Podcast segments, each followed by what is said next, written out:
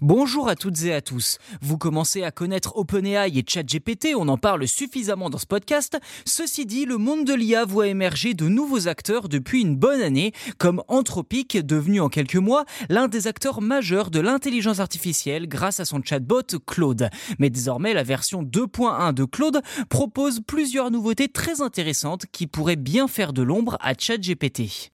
Tout d'abord, la quantité d'informations qu'il est possible de transmettre à Claude a été doublée. Plus précisément, dans la version payante, la version Claude Pro, il est désormais possible d'envoyer 200 000 jetons, ce qui équivaut à environ 150 000 mots, soit plus de 500 pages de texte. Il est donc possible de soumettre des documents extrêmement longs, comme des livres entiers, des notices techniques, des textes de loi, etc.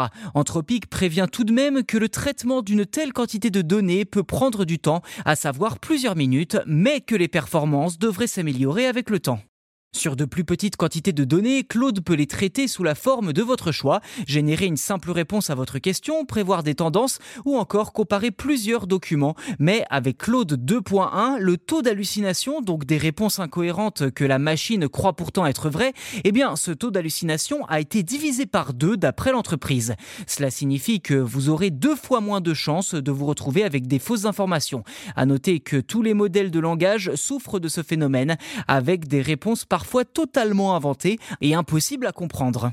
Enfin, Anthropic a déployé en bêta une fonction d'interopérabilité du chatbot avec les API tiers, lui permettant d'accéder plus facilement à certains outils et données.